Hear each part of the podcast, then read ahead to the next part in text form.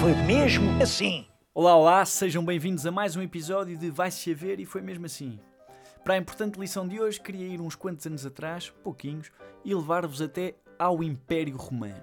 Este podcast é mesmo assim. Num episódio estamos na recente história dos Estados Unidos, no outro andamos à batatada com os espanhóis e agora estamos aqui. O Ministério da Educação, que aprenda alguma coisa, quis seguir uma linha cronológica que faça todo o sentido, também já está meio datado. Bom, estamos no ano 50 a.C. de Jesus Cristo e toda a Gália está ocupada pelos romanos.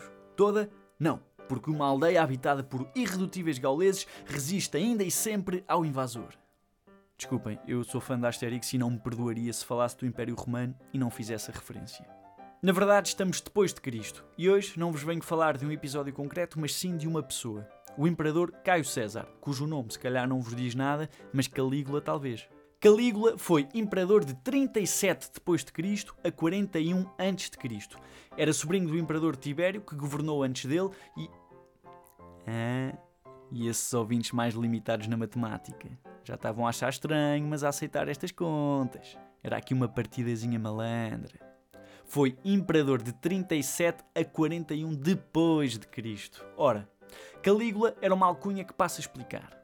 O pequeno Caio Júlio César Augusto Germânico, durante a sua infância, gostava de acompanhar o seu pai, o general Germânico, uma superestrela do exército romano, nos acampamentos de guerra. A sua mãe, Agripina, vestia-o como se fosse um pequeno soldado romano, com os uniformes típicos e com umas cáligas, que é o nome das botas dos soldados, tal e qual usavam os romanos. Tornou-se assim a mascote dos soldados que se divertiam muito de ver um mini soldado romano e deram-lhe assim o carinhoso nome de Calígula. Mas não se deixem enganar, porque, embora até algo querida e apetitosa, esta imagem do pequeno Calígula com 4 anos vestido de mini soldado romano não condiz muito com o Calígula que mais tarde veio a tornar-se imperador e era Bom, uh, vamos lá ver. Uh, um tarado.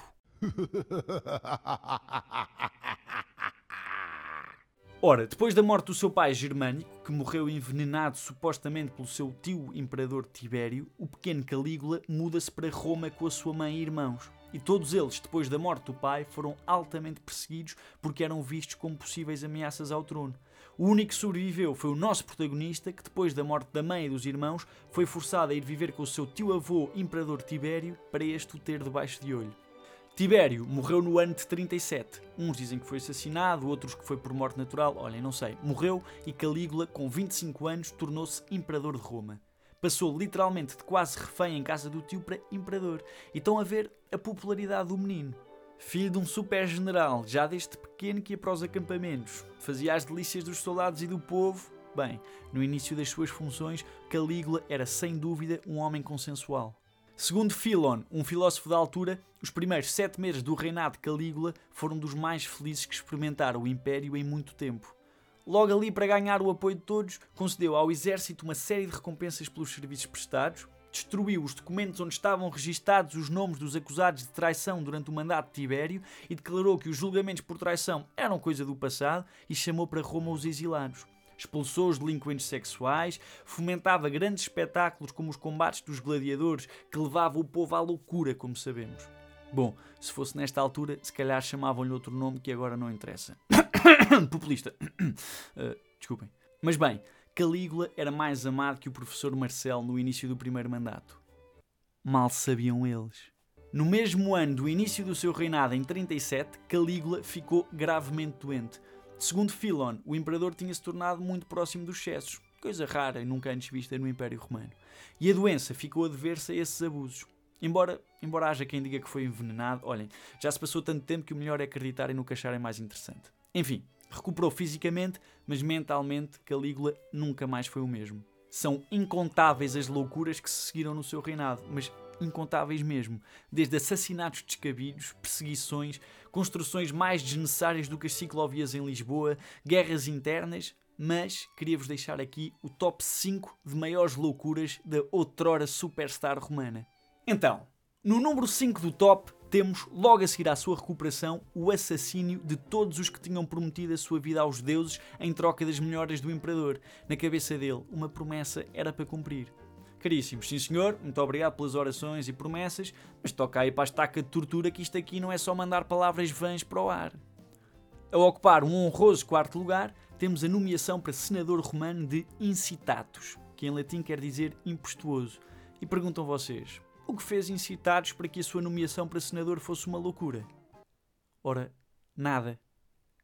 Porque era um cavalo. Era o cavalo preferido do Calígula e tinha um estilo de vida que nem o mais nobre português poderia usar.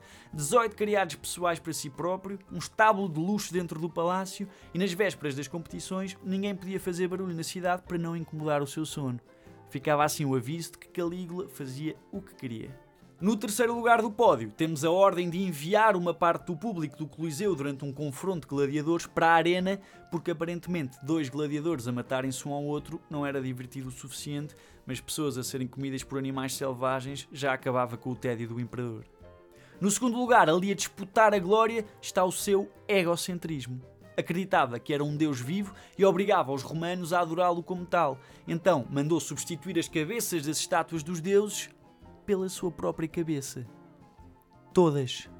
E finalmente, no primeiro lugar, o pináculo da taradice mental, temos a famosa declaração de guerra a Neptuno.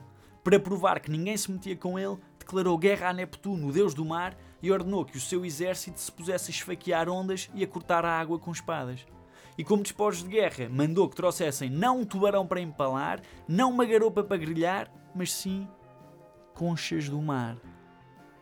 Ora, por estas e por outras, não é surpresa para ninguém que Calígula tenha sido assassinado em 41, quatro anos depois de subir ao poder. As conspirações já vinham de trás e foram membros da Guarda Pretoriana, que era tipo a elite dos corpos militares, liderados por um homem chamado Cássio Quereia, que puseram fim à loucura, permitindo que fosse o tio do Calígula, Cláudio, a subir ao poder. Seguiram-se assim anos bem mais calmos para o Império Romano.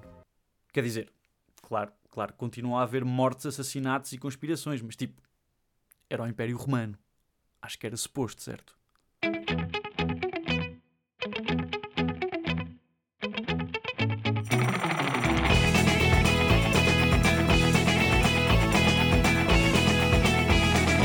Vai saber e foi mesmo assim.